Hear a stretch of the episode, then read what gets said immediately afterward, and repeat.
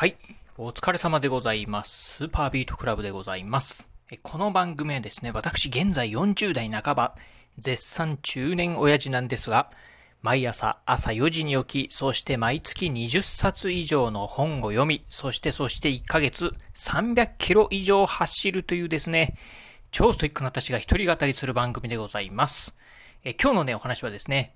朝ラン、昼ラン、夜ラン、時間帯によって得られる様々なジョギング効果についてね、お話をしてみたいなと思います。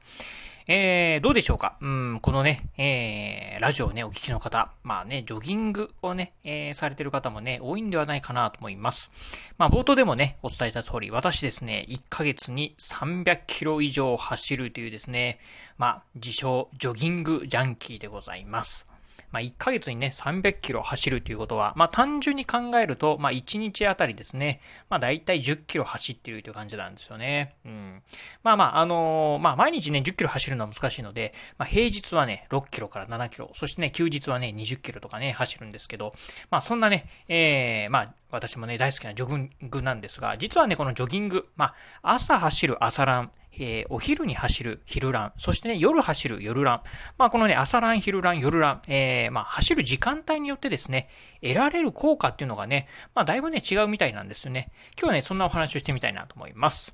えー、今日のね、お話ね、えー、実はね、こういうね、本からね、参考にさせていただきました。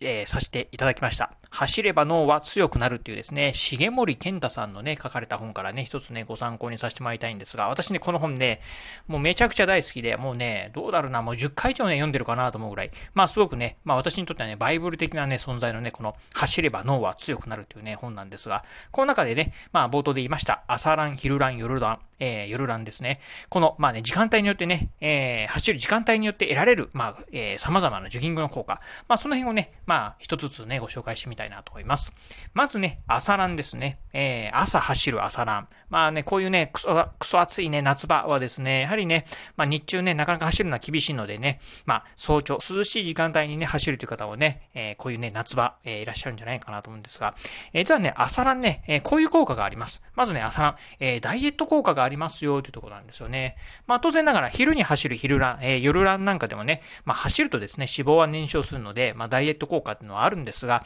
え、特にですね、まあ時間帯、朝の時間帯で走るのがですね、一番ダイエット効果がね、あるそうでございます。っていうのも、まあ、朝走るとですね、まあ、あの、当然走ると、まあ、脂肪が燃焼しますよね。で、このね、脂肪が燃焼した状態、まあね、当然ながらその日、まあ、朝走った後ね、日中ね、皆さんね、過ごすかと思います。えー、やはりね、朝ね、こうね、え、運動することによって、まあ、脂肪がね、1日、まあ、燃焼しやすくなってますんで、まあ、つまり、まあ、1日ね、まあ、ずっとね、体がね、こう、ほてった状態、まあ、つまりね、うん、つまり、つまり、まあね、脂肪がね、燃焼し続ける。まあ日中ね、脂肪がね、燃焼し続けるっていうところではですね、昼ラン、夜ランと比べるとですね、朝ランの方がですね、ダイエット効果あるというふうにね、言われております。えー、またですね、えー、朝ランですね、えー、午前中のね、え仕事や学習のね、向上効果がありますよということでございます。えこれはね、まあ実際にね、あの、研究結果なんかでも出てるんですが、あの、運動するとですね、えまあ脳にね、こう刺激がいってですね、そしてね、脳がね、え働くっていうね、え効果があるそうでございます。つまりね、朝、まあね、起きてね、すぐね、走るとですね、やはりこうね、運動することによって脳がね、働くんですよね。活性化するんですよね。ということで、まあ午前中ね、やはりね、こうね、バリバリね、仕事ができるというところでですね、この朝ランの効果、大きい効果ではないかななというところでございます。えー、そしてね、次、えー、昼ランでございます。まあね、まあお昼休みとかでですね、走る昼ランなんですが、えー、これね、どういう効果があるかと言いますと、目覚まし効果がね、あるそうでございます。え走るとですね、まあね、多くね、こうね、酸素をね、え取り込むかと思います。走るとですね、まあ多く酸素を取り込みますよね。で、このね、え取り込んだ酸素っていうのはですね、え血液と一緒にですね、こう脳にね、え循環されます。でね、脳みそに酸素が届くとですね、こうね、脳みそはね、あのまあ、活性化されるみたいなんですよね。先ほどね、朝ラのね、午前中の仕事、学習のね、向上につながるっていうのも同じなんですが、えー、お昼に走ると、まあね、えー、酸素が脳に行きますので、まあ、脳にね、行くとですね、えー、脳みそがね、えー、冴え渡るというふうな形になりますので、まあ、つまり、目覚ましのね、効果があるということでございます。まあね、え、お昼に走るとですね、あの、目覚ましの効果がありますので、午後からのね、仕事がね、バリバリはかどるようになるっていうところですね。うん。これ実際にね、あの、まあね、以前のね、ええー、アップルの、えー、創業者である、あの、スティーブ・ジョブスさんですか。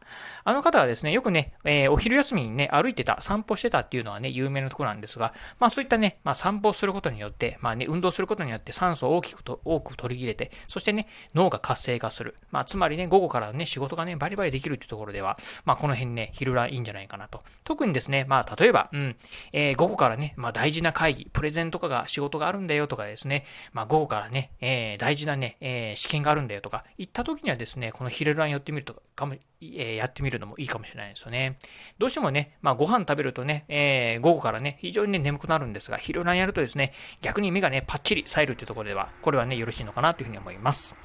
えそして最後、えー、夜ランですね。えー、夜ランの効果なんですが、これね、二つありましてね、一つ目がですね、ストレス解消効果。そしてね、えー、もう二つ目がですね、筋力のアップでございます。え、夜ラン。まあ、えー、これはね、私もね、え、普段ね、夜ランが多いんですが、えっ、とね、これ実際に私も感じているところでね、ストレスの解消効果ですね。まあ私もね、え、仕事をしてるとですね、やはりね、こうね、いろんなね、ストレスがね、溜まることはよくあります。まあね、その溜まったストレス、まあね、そのままね、家にね、持って帰るんじゃなくてね、まあ仕事帰りにですね、まあちょっとね、あの走って帰る、えー、ジョギングしてね、帰るっていうふうにね、するとですね、ジョギングするとね、走るとですね、やはりね、こうね、すっきりするんですよね。うん。走るとね、あの、よく言われるのが、あの、幸せホルモンって言われてます、えー、セロトニンですか。セロトニンっていうのがね、分泌するんですよね。で、このね、セロトニン分泌するとですね、まあね、先ほど言いました通り、こう、幸せなね、気分になれるところでね、つまり、まあ、ストレスをね、解消することができるところでございます。これはね、私もね、本当あのー、実感しておりまして、ほぼね、最近はね、まあ、ストレスね、当然溜まるんですけど、家にね、まあ、えー、なんて言うんでしょう、あの、ストレスを抱えた状態のまま、まあ、翌日を迎えるってことはね、ほぼないですよね。うん。つまりね、まあ、夜はね、ほんとね、あの、眠れないなっていう日がね、ほとんどね、ないなっていう感じですね。まあ、ほとんどというか全くないなっていう感じですよね。なのでね、布団に入ったらね、5分ぐらいでね、いつもね、寝ちゃってますね。うん、爆睡してる。まあ、記憶がなくなるぐらいね、爆睡するという感じでございます。えそしてね、えー、もう一つがですね、筋力のアップですね。これはね、私もね、ちょっとよくわからなくて、あの、実際にね、この、先ほど紹介した走れば脳は強くなるというね、本の中でも書いてたんですが、夜ね、走るとですね、筋力アップがね、一番ね、朝走るよりも、昼走るよりも、夜走る方がですね、筋力アップにね、つながるそうでございます。なのでね、まあ、うん、どうでしょうか？うん、筋肉をね、つけたいなという方はですね、まあ朝、えー、昼走るよりも夜走った方がですね、効率的に筋肉をね、つけやすいのかもしれないというところですね。はい。ということでね、まあ朝ラン、昼ラン、夜ラン、まあ様々なね、えー、時間帯によってね、走る時間帯によって得られるね、様々なね、ジョギング効果というのをね、ご紹介しました。まああの、まあダイエット、えー、頑張りたいなという方はですね、まあ朝ランっていうのがね、おすすめ。えー、そしてね、まあ、うん、えー、午後からのね、仕事をバリバリできるように頑張りたいなという方はね、昼ランがおすすめ。そしてね、まあ、ストレス解消したいとかね、筋肉をたくさんつけたいなという方はね、夜ランがね、おすすめではあるんですが、まあね、個人的にはね、あのー、やはりね、自分がね、一番長続きしやすい時間帯にね、走るのがね、よろしいのかなというふうに思います。いくらね、ダイエット効果があるからといってね、まあ、無理にね、朝ランしてもね、続かなければね、意味がありませんので、まあ、この辺はね、自分がね、自分自身が一番ね、この時間帯が走りやすいよ、まあ、続けやすいよっていうね、時間帯でね、やってみればいいんじゃないかなというふうに思います。私もね、ちょっとね、朝はね、非常にね、苦手なんですけど、まあ、どちらかというとね、夜の方がね、走りやすいのでね、夜走ってる、夜ランをね、まあ、メインにね、してるという感じでございます。